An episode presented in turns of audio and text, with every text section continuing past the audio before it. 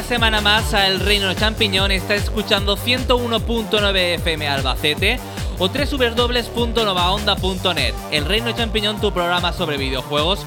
Y esta semana tenemos dos análisis importantes. Por un lado, eh, la apuesta de, una- de un grupo español eh, que ah, ha realizado Castlevania. Y también ah, un pack muy ah, especial para Red Dead Redemption, el ah, Undead Nightmare. Un pack muy especial porque la temática del videojuego es de vaqueros, pero han introducido zombies. Además de estos dos grandes análisis, también vamos a comentarte todas las noticias referentes al mundo de videojuegos. Sobre todo destacar eh, esta semana el lanzamiento de Kinect en Estados Unidos y que la próxima semana podremos disfrutar aquí en España. Pero antes de adelantar más cosas, nos vamos a noticias.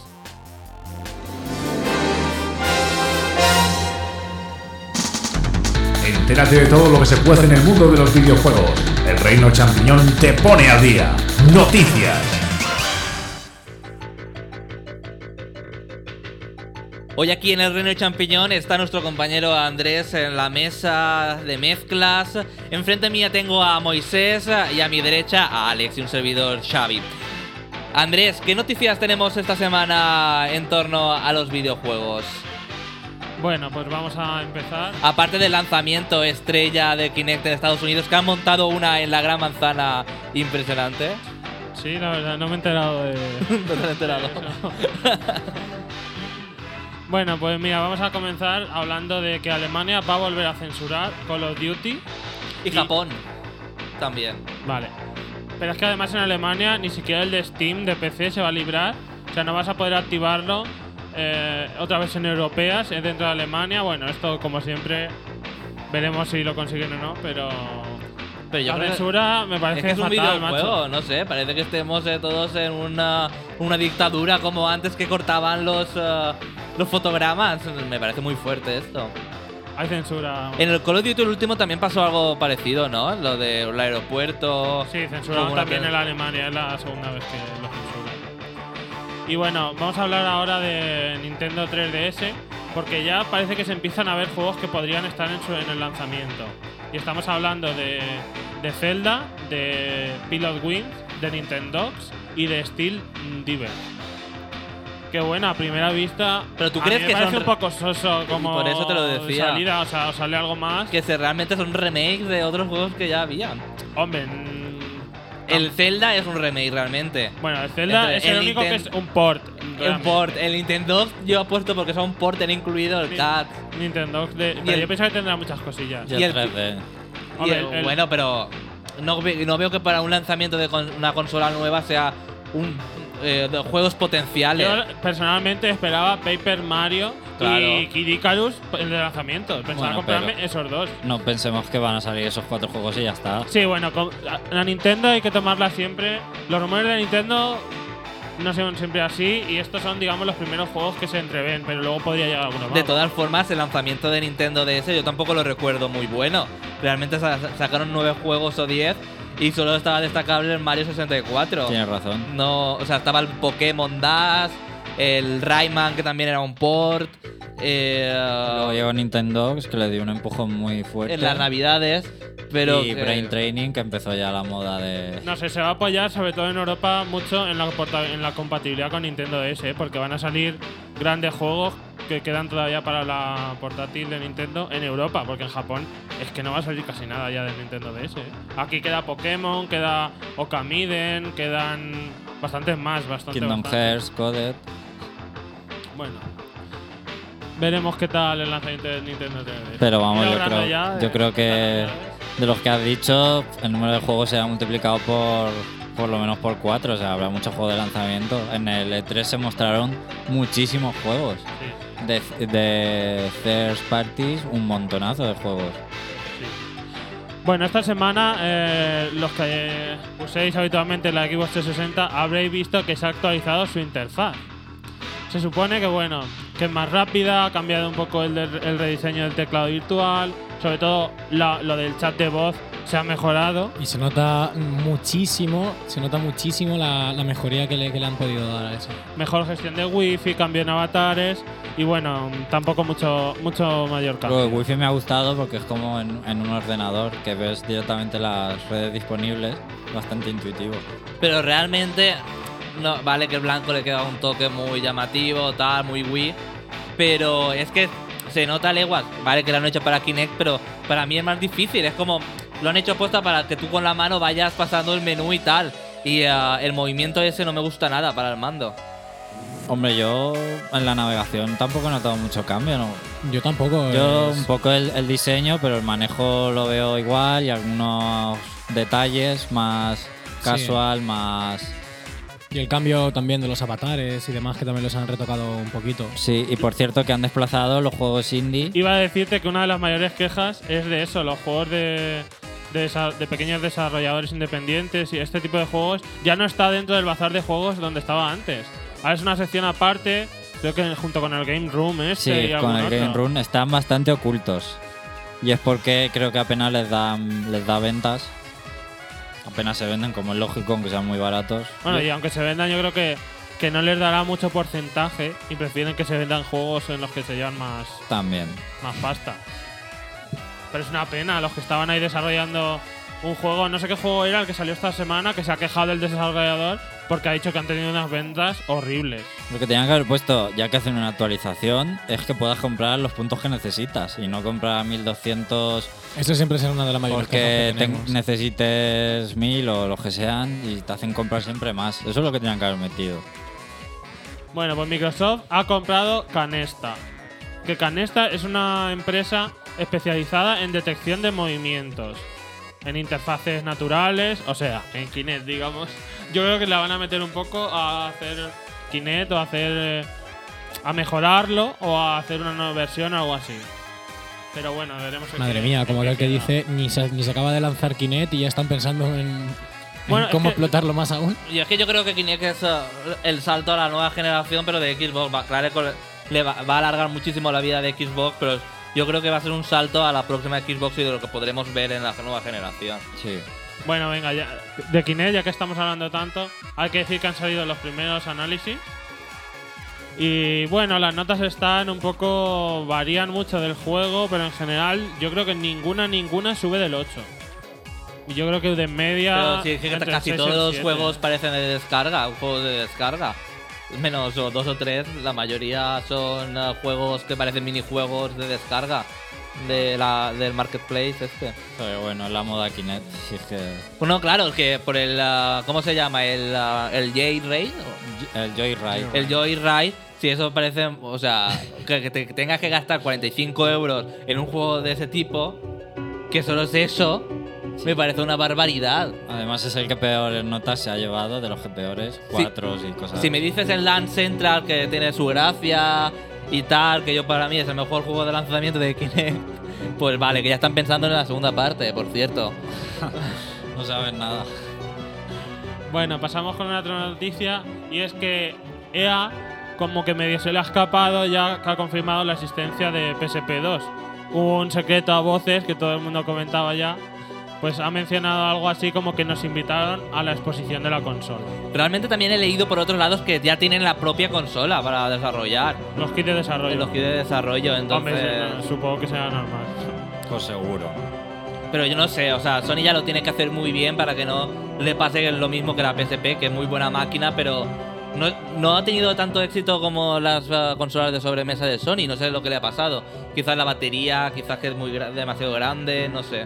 Pues le ha pasado El montón de ports. El montón de ports. eso, ports, de Play 2. ports a porrillo. La, reutiliza- la reutilización de los motores gráficos, que yo veo casi todos los juegos iguales Sí. en los de 3D. Y lo de la batería, bueno, tampoco es un factor clave, pero Bueno, pero se pueden hacer cosas interesantes como el Kingdom Hearts uh, by Sleep. O sea, yo Hombre, creo que es el ah. mejor juego que hay gráficamente. PSP tiene grandes juegos, pero no ha conseguido despegar. No sé. Pero la no piratería sé. también le ha hecho mucho las daño. compañías verían que sea muy similar a lo visto en PlayStation 2 para programar y por eso han sacado tantos juegos copias, segundas partes que dan igual que el de sobremesa y realmente hay pocos juegos currados que digas pues son originales, pero es que PSP Lo único que añadía, o lo único que tiene fuerte son los gráficos. Que con esa consola tampoco puedes hacer juegos como en DS, que tiene micrófono, tiene pantalla táctil. No, tiene, sí, micrófono tiene- también tiene. tiene dos pantallas. O sea, a DS le da mucho más juego a la, a la hora de hacer títulos. Micrófono también tiene, te lo puedes incorporar y ah, igual como la cámara con el Invisimals. Claro, pero ya son Pero, claro, te- pagamentas. Exactamente. Bueno, seguimos hablando de Sony porque eh, va a llegar eh, la semana que viene el servicio de Movie, que es el nuevo servicio de vídeos que tiene, que por ejemplo puedes descargar pues, películas por unos 3,60 euros, pero tiene una opción de suscripción de 30 días por 12, 13 euros creo que era, Sí, 12 que euros. puedes descargarte todo lo que quieras durante esos 30 días. ¿No? ¿Es así? Sí, pero tendrá límite de tiempo para verlo, supongo. Cuando se termine el mes será igual como el PlayStation Plus, que al, al mes o lo que contrates, la mayoría de los juegos que te has bajado no los puedes, no los puedes jugar otra vez. Claro. De todas formas, también tiene películas eh, gratuitas para Sí, descargar, hay pero algunas clásicas. hay que decir que así. son cla- no es que ese servicio no- eh, es in- eh, de películas de cine clásico e independiente pero algunas de las películas se podrán bajar gratuita, gratuitamente que también está muy bien ¿eh? Que sepáis que en España nos llega una semana más tarde que a otros países de Europa. Ha sido como en dos tandas y a y España estábamos en la segunda tanda. Sí, Bueno. pero hay dos países que se quedan fuera incluso de la segunda tanda. Sí, que No recuerdo cuáles, pero había dos países que se quedan fuera. Nueva Zelanda y Australia, me parece. Vale, o sea, los de abajo, los que no están en Europa. Los que son PAL, pero no están en Europa. Pues Eso sí. ya son paletos, pero totalmente. Siempre les dejan lo último. Bueno, Alex, Capcom ha cerrado el blog de Keiji Inafune. Pues normal, ¿no? ya no trabaja allí, pues. Ya, pero el blog realmente no estaba en Capcom, era en Daleto, que era una empresa que es subordinada de Capcom Sí. o algo así, o sea, Es que él era también parte de esa empresa, que formaba Ah. parte de Capcom a su vez. pues nada, han cerrado su blog y todo lo que él había escrito y todo lo que eso ya se ha perdido. Bueno, veremos, a ver qué le depara el futuro. Bueno, esta semana también se ha hablado de Shenmue mm, por varias razones. Por Shenmue City, ¿sabéis lo que es el City? Shenmue City, Shenmue City. un juego que van a hacer para Es móviles. un juego para redes sociales japonesas.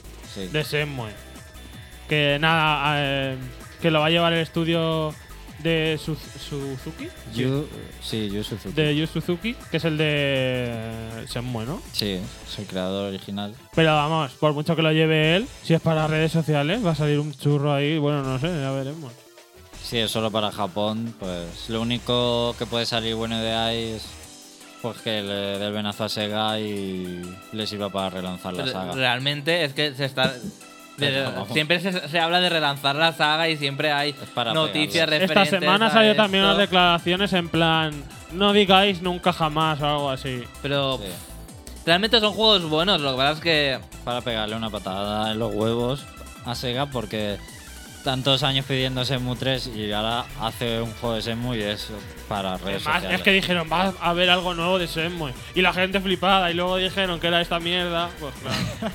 la gente la verdad es que se quedó muchas ganas pero de una de la tercera parte pero es igual que siempre sal- salen ah, eh, nuevos rumores de que Sega está preparando una nueva consola y es rotundamente falso siempre Eso es tus sueños más húmedos, Xavi. la verdad es que me la compraría y sería mi consola preferida lo más seguro Sin ver nada, solo Sin ver nada. Bueno, vamos a terminar con un par de noticias. Eh, Okamiden se confirma que sale el día 18 de marzo. Así que eh, no solo se confirma su salida, sino su cercana salida, porque no queda mucho. Y se sabe que lo distribuye. Pues. Se dijo que iba a venir en inglés. sí ya lo dijimos hace sí, una semana o pues dos no, no me lo sé, Capcom, no sé quién. No se sabe. Pues otra distribuidora. esperemos que Nintendo medie un poco y pues, es que si no Va a llegar en inglés, yo me lo espero. Como el primero. ¿Y lo jugarás si llega en inglés? Sí, sí, lo jugaré. Bueno, eh. ay, no se me oye o sí. Sí, se te Sí. escucha perfectamente, Andrés. Sí, vale. Bueno, eh, me quedaba hablaros de las demos de WiiWare que vuelven para Wii, pero como la otra vez será por tiempo limitado. Y tendremos en el canal de Nintendo, a ver que vea las que son. Ahí. vale. Ah, pues nada, esperados, esperar oyentes que lo busquen. Demos. Es que no puedo estar con la música y con el ordenador mirando las noticias a la vez. No es mi problema, Andrés, es tuyo, compréndelo. Bueno, tendremos eh, los juegos de momento: Furry Legends, Jet Rocker, Through Space y Zombie Panic in Wonderland como demo. Nintendo no entiende que si este servicio no está íntegro siempre, eh, pierde ventas los juegos. Muchas veces eh, te descargas el juego, antes, o sea, muchos usuarios eh, cuando deciden comprar un juego, primero se descargan la demo a ver si les va a Debería gustar. ser obligatorio como en Xbox. Directamente. De las ROMs no, o sea, de la consola virtual pues no, porque no. Pero esos juegos sí, esos juegos sí. De los de Por cierto, que la demo de Zombie Panic, si ponen un nivel entero, ya es el 20% del juego casi. Lo tendremos en cuenta, Alex. Parece que Nintendo en la, en la 3DS, como ya dijimos un poco la semana pasada, va a hacer los deberes en cuanto al tema de demos y tal. Pero más que porque le conviene, yo creo. Por el tema 3D, porque si no, no lo puedes ver. Bueno, hasta aquí las noticias. Ah, Andrés, la verdad es que nos ha mantenido muy informados. Tengo que recordarte que en www.elreino.net estamos sorteando un Toy Story 3 para Wii. Ahora que sale la película en Blu-ray y DVD, yo de tú, pues entraría también cliquería. eh, ah, Regalo para Navidades. Exactamente, es un ah, regalo ideal. Por tan solo un clic, ¿eh? Por nada más. Tienes de tiempo hasta la semana que viene, así que entra a www.elreino.net y participa en este sorteo. Ahora vamos a realizar un descanso, vamos a prepararnos los análisis y volvemos en el Reino Champiñón.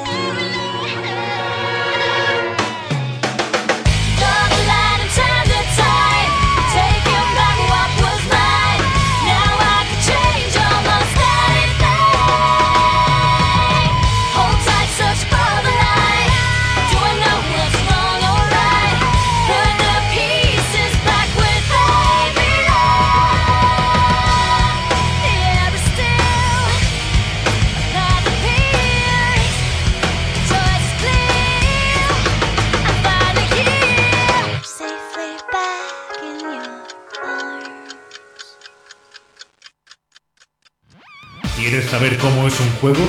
El Reino Champiñón te lo exprime a fondo. Escucha nuestro punto de vista. Análisis.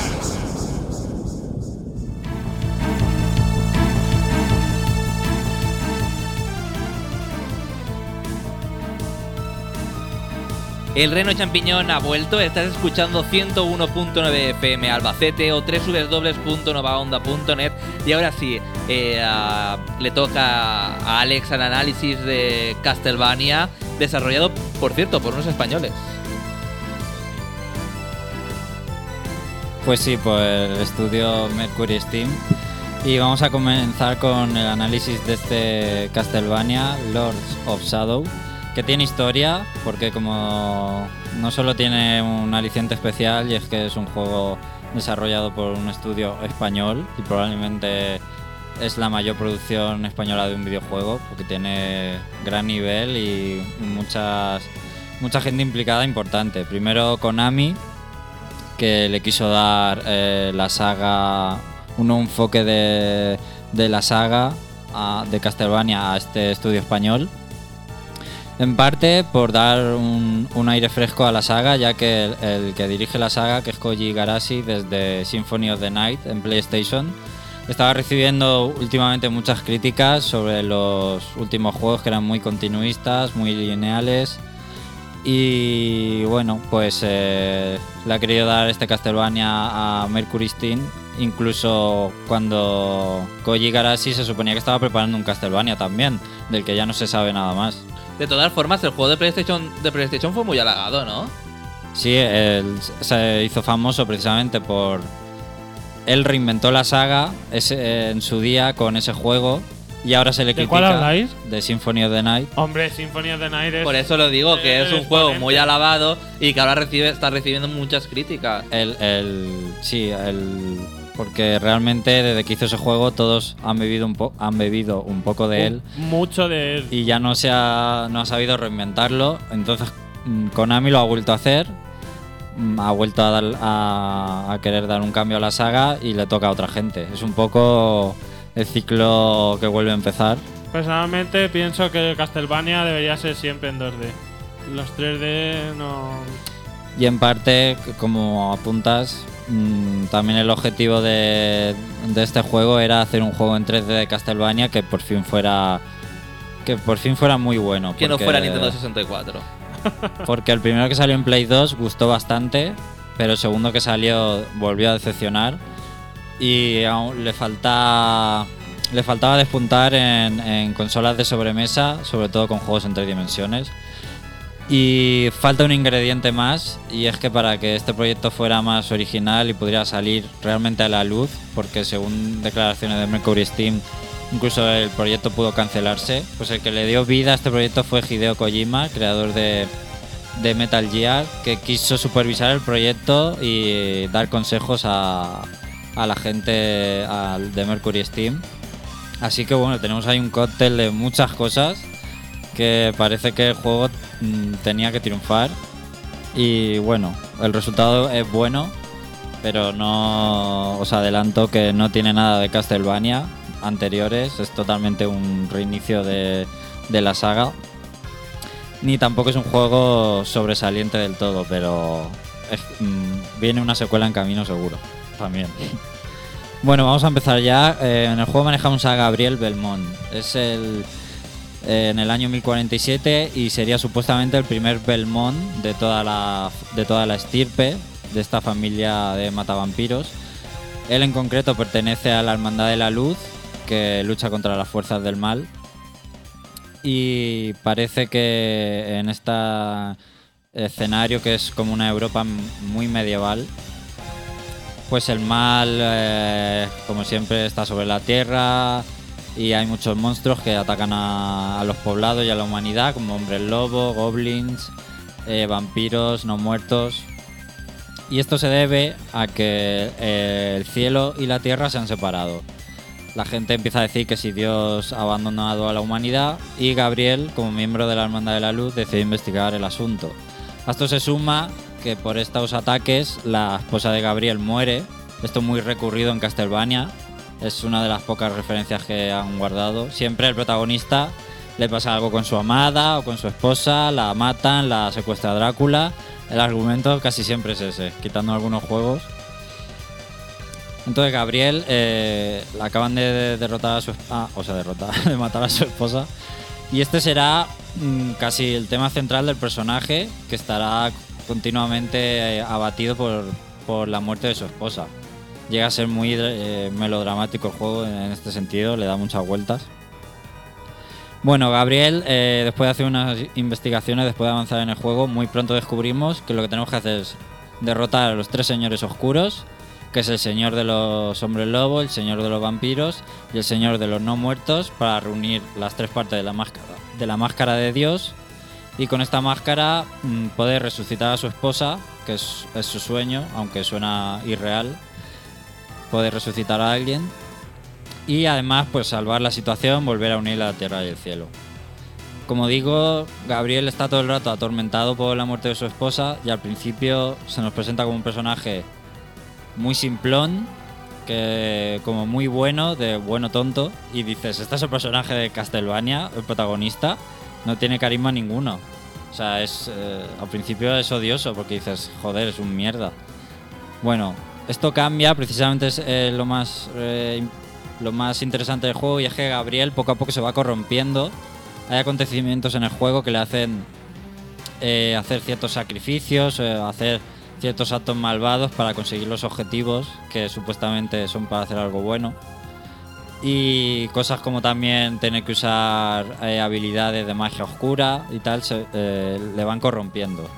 Todo esto será una de las cosas más interesantes del juego y, y veremos cómo se va convirtiendo en un personaje oscuro y a llegar a un final eh, muy, muy impactante. ya, os lo aviso.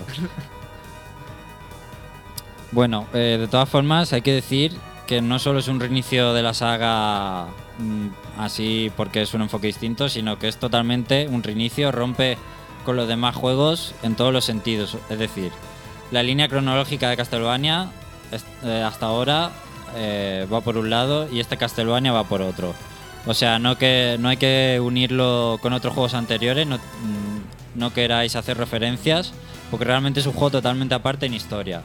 Ni siquiera, aunque pueda salir Drácula o tal, intentéis eh, unirlo con otros juegos. Mm, Y además cuando veáis el final, se, se ve más aún que no tiene nada que ver con el resto de juegos. Es totalmente independiente del resto de historias.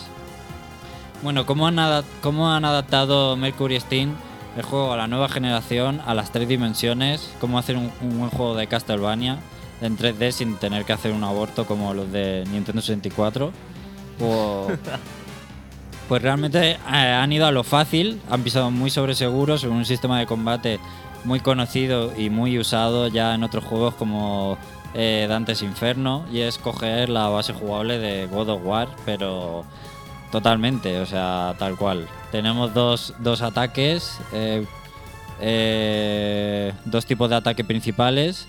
Podemos saltar, podemos cubrirnos, bloquear ataques, hacer volteretas y luego está pues los combos, las combinaciones de botones, eh, habilidades que nos van dando durante el juego que amplían los combos, te dan más posibilidades. Si has jugado a God of War te va a resultar tremendamente familiar eh, todo esto. Pero bueno, el juego tiene aún así sus, eh, sus elementos que le intentan caracterizar, como es el arma. En los Castlevania siempre he recurrido el látigo y aquí tenemos un látigo un látigo muy especial porque es la cruz de combate. Gabriel lleva una, una cruz bastante grande y de la punta de la cruz sale el látigo. Es como un látigo retráctil. Él cuando eh, ataca con la cruz sale el látigo y cuando sale y vuelve otra vez el látigo. Entonces es un ataque muy rápido. La verdad es que menos mal que en esto no se parece a God of War del todo porque es un arma original. Es como una espada de rápida que puedes pegar golpes muy rápidamente, pero llegas súper lejos al ser un látigo. Entonces puedes pegar eh, hostias bastante bien. Incluso los dos tipos de ataque. Uno es eh, vertical, que está más enfocado a pegarle a un enemigo, y hay otro que es horizontal, que lo que hace es eh, más girar la cadena a su alrededor y cuando estás rodeado de enemigos pegas a un montón de enemigos con, eh, con el látigo.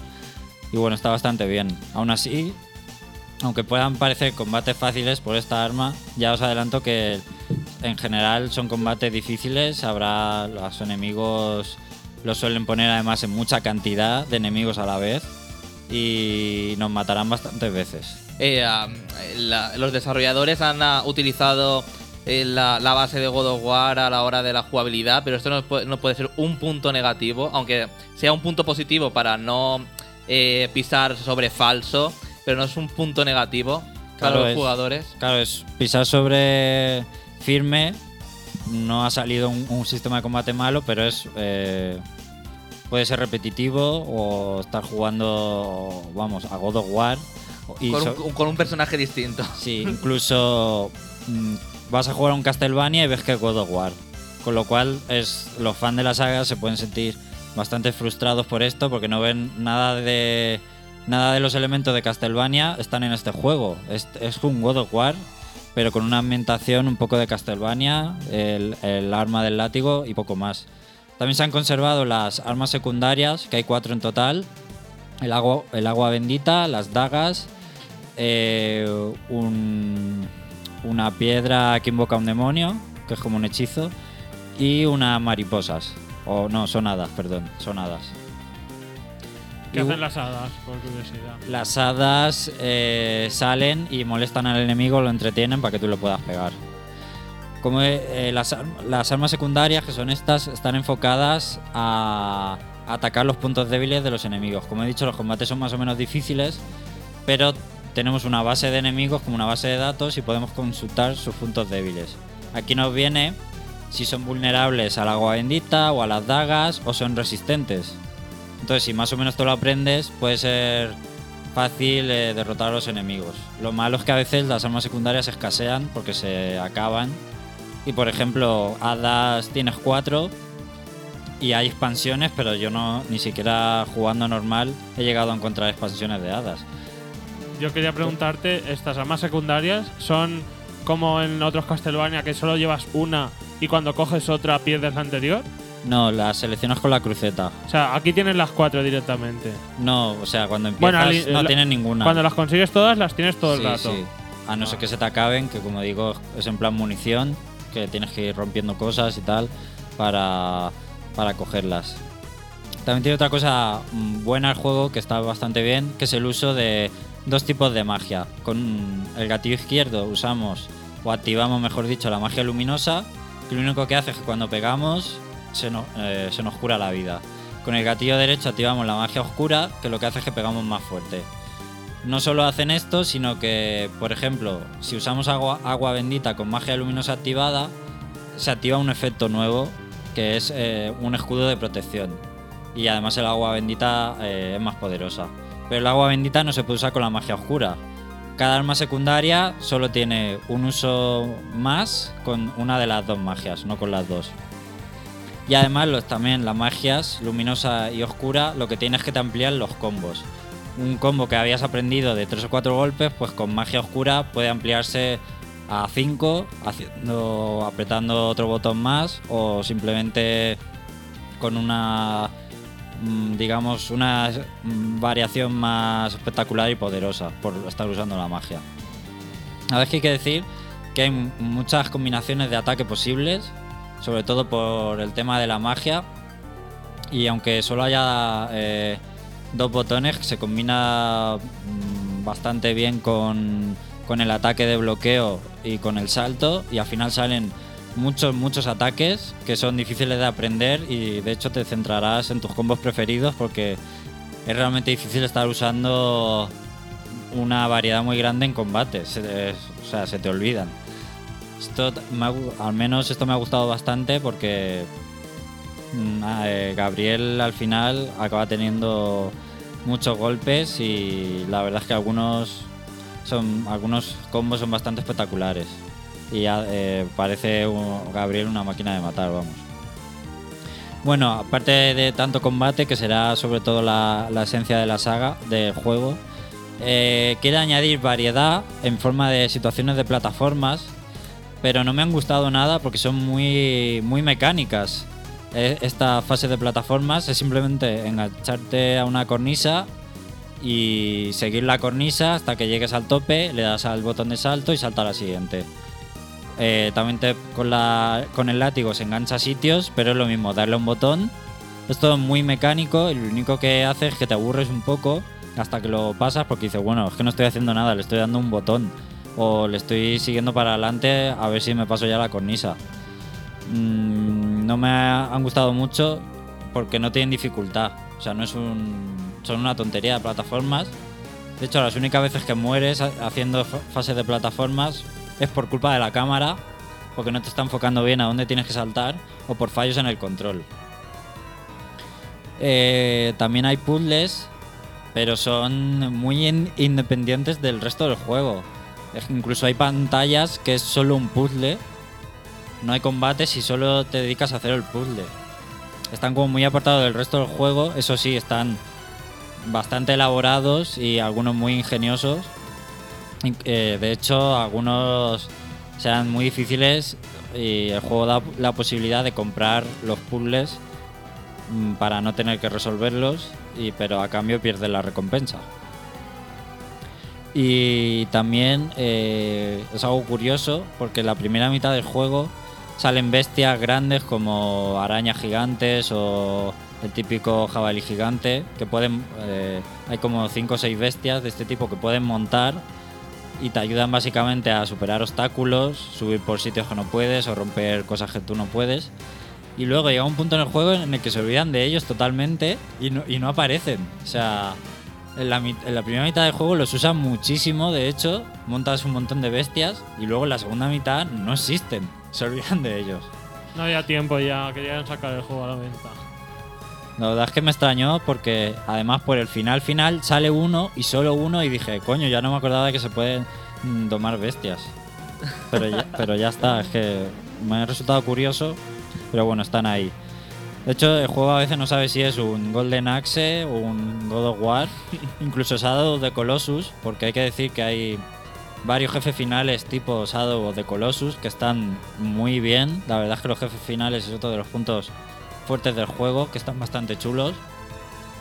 Y también tiene copia de todos los juegos, este Castlevania. De God of War y de Shadow the Colossus. Lo, lo estáis oyendo de mí y lo vais a leer en otros tantos sitios que lo comparan con estos juegos muchísimo. Bueno, el juego se estructura en, en capítulos. Hay 15 o así me parece. Y dentro de cada capítulo hay subfases. Pero no es como en God of War, que las pantallas son muy grandes. Son escenarios gigantes, como puede ser eh, la- el de la caja de Pandora, ¿no? Hmm. que es un macro escenario y con muchos puntos de control.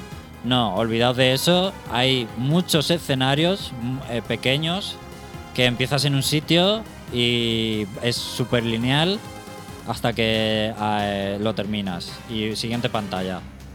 La verdad es que se puede hacer un poco pesado esto, incluso corta el rollo. Y cuando llegas a un capítulo que tiene 8 pantallas o 10, dices, menudo coñazo de capítulo, me va a tocar hacer 10 pantallas. La verdad es que eh, un 20% de las pantallas de las pantallas o así sobran porque no aportan nada o hay trozos del juego que, que no te dan habilidades nuevas o que no pasa nada en la historia y son un auténtico rollo, pero de verdad que, que se te quita la gana de jugar y parece que, que le sobra le sobran pantallas al juego. Claro, ¿qué pasa? Que el juego dura 20 horas es un, es un poco superior a, a la duración del resto de juegos, pero es porque tiene pantallas metidas a, a no sé cómo se dice, metidas a, Presión. a presión. Le tenían que haber quitado pantallas, sería un juego más, más dinámico y duraría menos, vale, pero, pero sería más divertido. Bueno, más cosas que contaros y es que es muy, el juego es muy rejugable. Eh, la primera mitad del juego, cuando no tienes casi habilidades, hay un montón de caminos ocultos que no puedes pasar ni conseguir. Y entonces está hecho para que luego visites las pantallas otra vez y cojas todas las cosas, todos los aumentos de vida, todas las mejoras de armas. Y no so- odio eso, porque además yo cuando veo un sitio, digo, por ahí se tiene que poder ir. Y me tiro 20 minutos haciendo un montón de cosas intentando pasar hasta que Sí. ya. Desisto y luego era que necesitaba no sé qué habilidad. De hecho, eso pasa. Y también, eh, cada nivel, todos y cada uno, tienen un reto adicional después de pasártelo. Como mata no sé cuántos enemigos antes de pasártelo, o haz algo muy difícil, unas condiciones a veces muy difíciles, para, que, para sacarte el reto.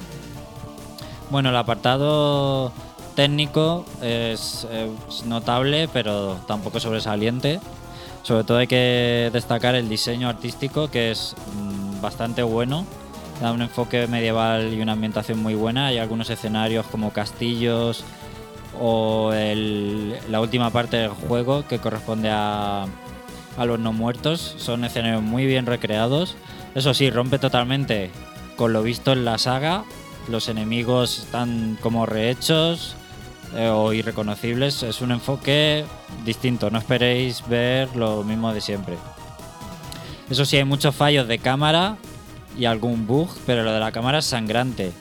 Porque como no la puedes controlar y te va cambiando de planos, hay ocasiones que cuando estás caminando y justo te cambia de plano, la dirección se mantiene, no la que estás tú expulsando, sino la anterior, y tienes que soltar el stick y volver a caminar. Al más estilo God of War, vamos. Los primeros God of War de Play 2 no se les podía mover la cámara. Era cámara fija. Sí, pero no pasaba eso que estoy diciendo. Entonces, eso jode mucho, incluso hay veces que te matan por eso. Y me ha parecido mm, casi lo peor del juego, digamos. La banda sonora eh, es buena, pero no llega a calar hondo algún tema así. Eh, pero lo malo es que no encontramos pues, eh, canciones de la saga. Es todo, como digo, de cero. Y, no, y hubiera sido mejor que hubieran incluido alguna. Aunque hay, Estas que escuchamos no, no son de, de su no, banda hemos puesto porque son muy buenas de Castlevanias anteriores. Pero me hubiera gustado encontrar canciones conocidas. Solo en un nivel hay una canción que la meten de una forma muy buena, pero eh, no encontraremos canciones antiguas. El doblaje es bueno en inglés, el juego está subtitulado en español, pero es irónico que no hayan hecho un doblaje al español siendo un juego creado en España. Pero bueno, esto es decisión de Konami, que es la distribuidora más que de Mercury Steam. Y bueno, para finalizar, mm, lo que he dicho, a este Castlevania eh, han querido hacer un juego en 3D bueno de la saga y han hecho cogiendo cosas vistas en otros juegos que son buenas y las han metido aquí para no errar o no pisar en falso. Eh, aunque lo tenía todo para triunfar, se queda en un juego notable que no sobresaliente.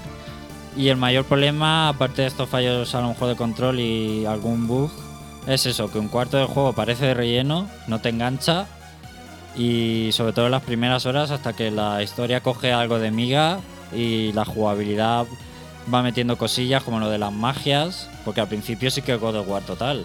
Apenas tienes eh, cosas que hacer y es bastante rollete el juego al principio.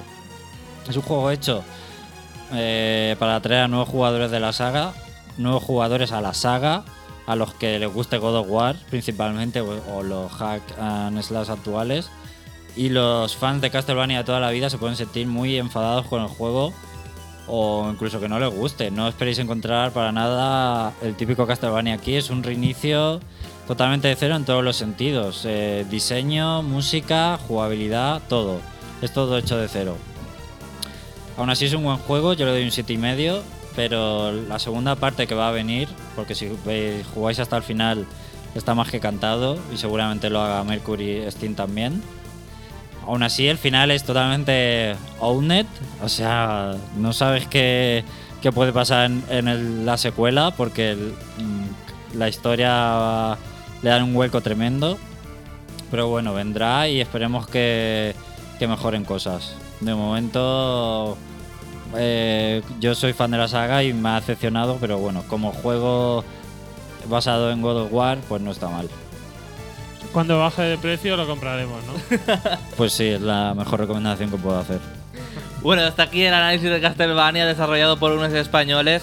Ahora tenemos que dar paso a nuestro compañero mm, Moisés. Moisés, que se me ha ido el Qué nombre. vergüenza me da, Xavi, que siempre me hagas esto a mí con lo de años que nos conocemos ya. Siempre me parece Ay, fatal. siempre, es que no siempre, no por ti, sino porque tengo muchas cosas en la cabeza que decir y todo de memoria, como que que dice. Así que damos paso al análisis del contenido descargable de Red Dead Redemption que se llama Undead Nightmare. ¿Quieres saber cómo es un juego? El Reino Champiñón te lo exprime a fondo. Escucha nuestro punto de vista. Análisis.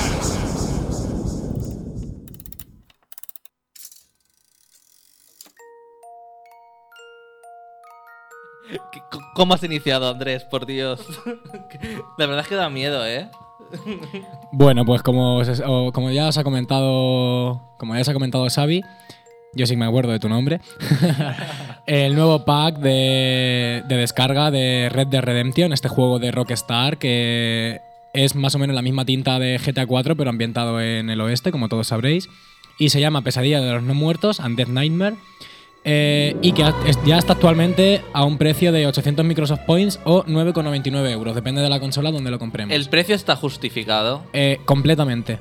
No podría estar más ajustado. Yo creo que incluso es barato para todo lo que lleva el juego. La verdad es que están apostando muchísimo por este juego, el Red Dead Redemption, porque están saliendo un montón de packs, incluso no solo para jugar tú solo, sino también para jugar en modo cooperativo, que está muy bien. Sí, la verdad es que sí. Bueno, pero aquí ha habido una vuelta de tuerca por completo y es que han decidido que se tenían que meter en el momento de los zombies y lo han hecho de la mejor manera posible. Han incluido una nueva, una nueva campaña para el modo de un jugador que tiene una duración más o menos de unas 10-12 horas, que es increíble. La verdad es que sí, porque el juego ya tiene horas. El juego. Yo llevo unas 40 más o menos y no lo he terminado al 100%, que ¿eh? No, no he podido conseguirlo todo aún.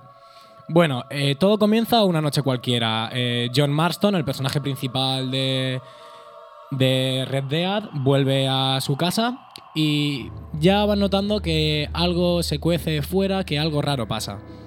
Y se acuestan esa noche y Ankel, uno de los personajes de, de la familia de, de Marston, llega convertido en zombie y ataca a su familia, ataca a la familia de Marston. Es que no quiero decir mucho más porque esto Claro, puede ser un spoiler de... del juego. Pero son hechos como paralelos, o se supone que van después del juego. o- Eh, están ahí en medio. Es que no te puedo comentar el final de The Red Dead, más que nada porque es un gran spoiler. Pero entonces va después. Eh, está en medio. Está en medio. Digamos que está en medio.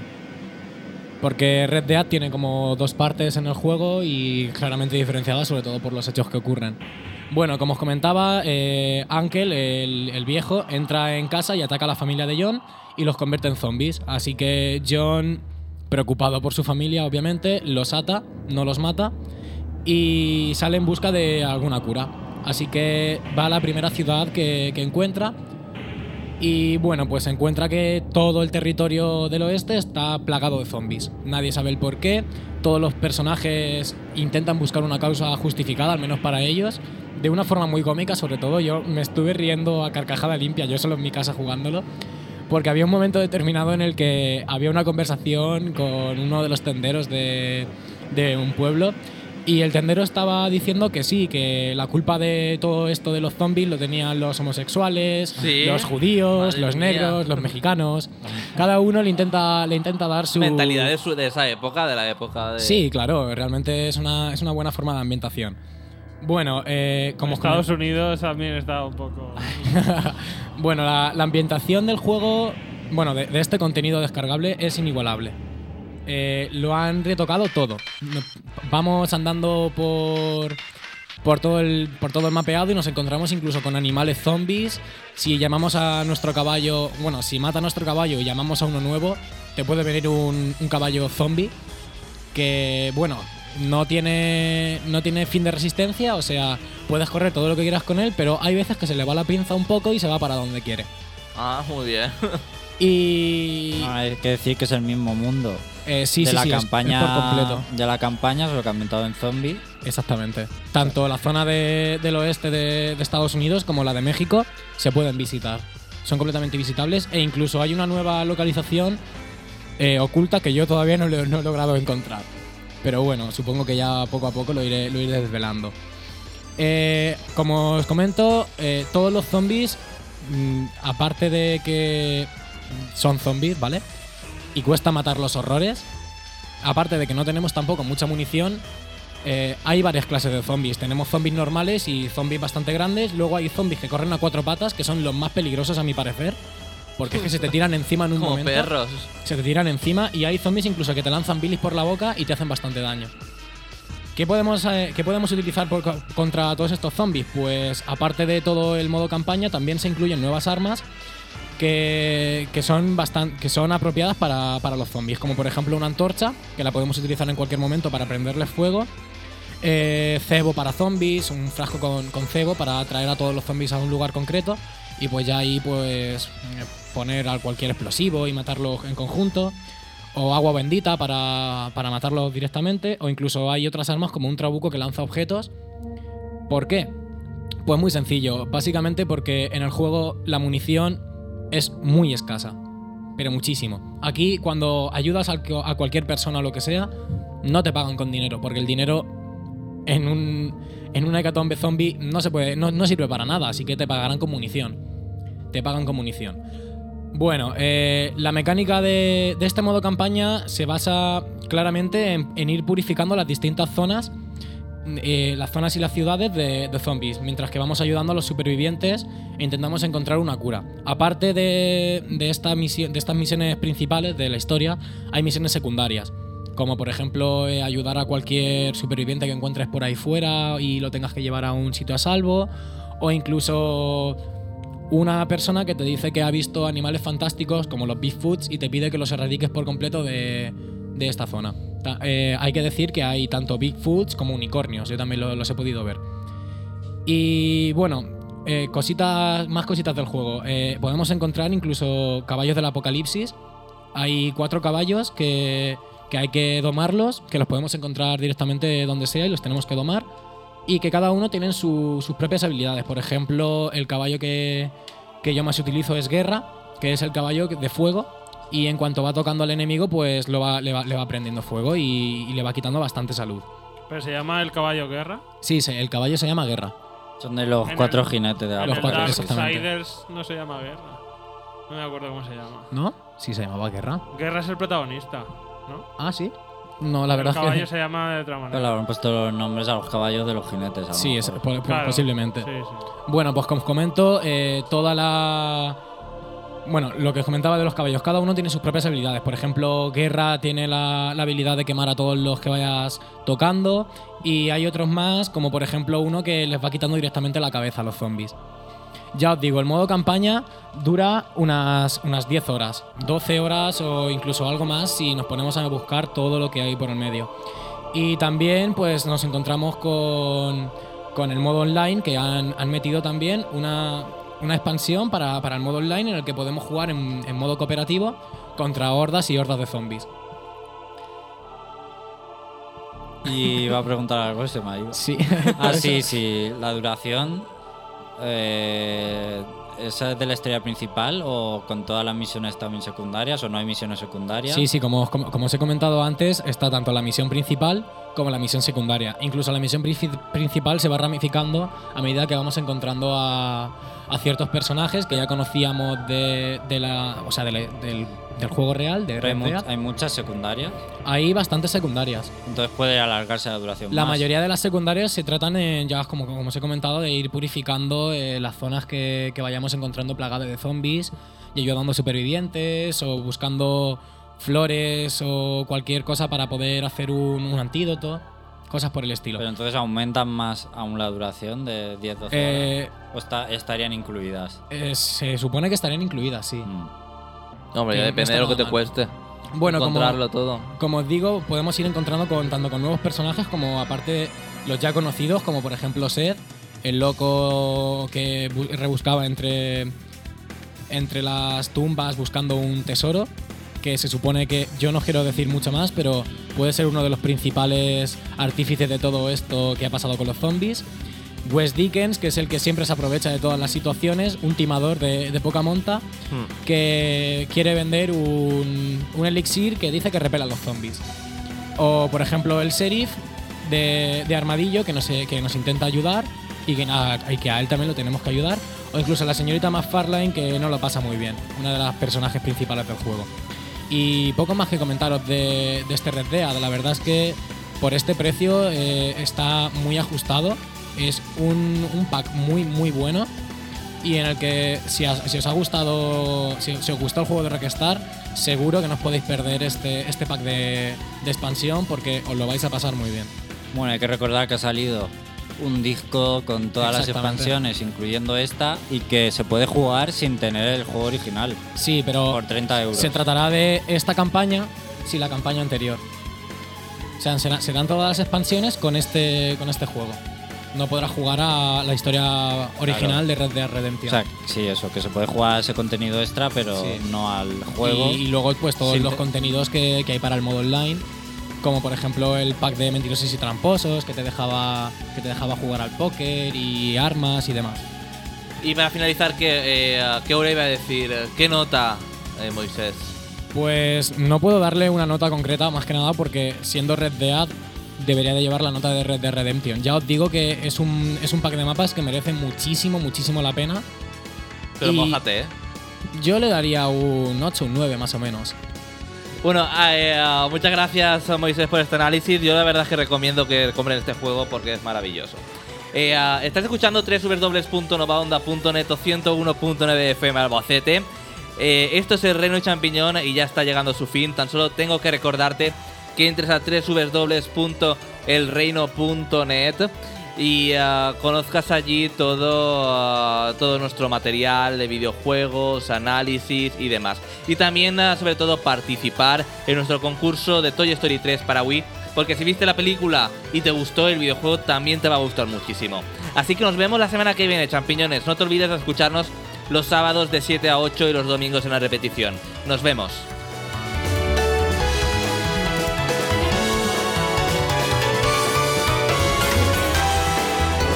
Por la tarde dejan de ser aburridos. Adéntrate en un mundo mágico.